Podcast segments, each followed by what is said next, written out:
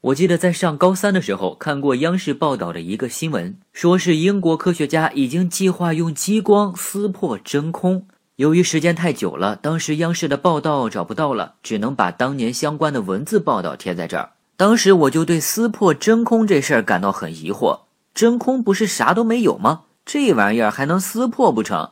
后来我还在某度上查了很多资料，当时看的是云里雾里的。反正也是看不懂，直到本科上了量子力学的专业课，我才明白，真空其实并不空。事实上，宇宙中就不存在绝对真空，绝对真空就和绝对刚体的概念一样，只是计算物理公式时的一个理想模型。所以呢，今天我打算做一期由真空延伸出的一系列量子力学的科普。到目前为止，由真空延伸出来的前沿物理学有反物质、霍金辐射、宇宙起源之初、正反物质不对称之谜。可能很多人在营销号那种科普视频中看到过很多次反物质推进器飞船。不过呢，营销号在这东西上也是没有瞎吹。反物质这东西的能量转化效率的确是百分之百，即便是一克的反物质释放的能量也是十分巨大的。因为这一克反物质释放的能量也是以智能方程式 E 等于 mc 方的形式百分之百释放出来的，能量能不大吗？那啥是反物质呢？反物质和真空又有啥关系呢？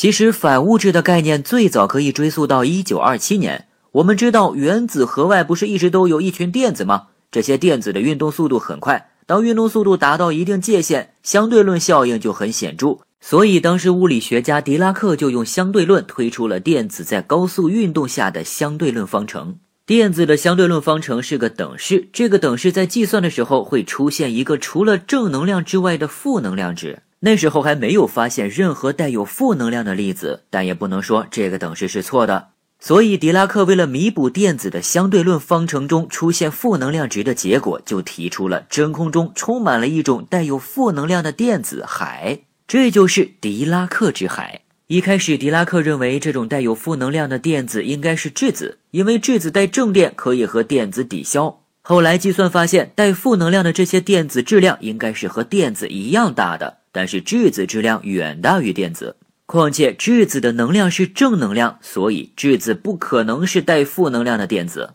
直到一九三二年，美国物理学家卡尔安德森在实验室发现了这种带负能量的电子。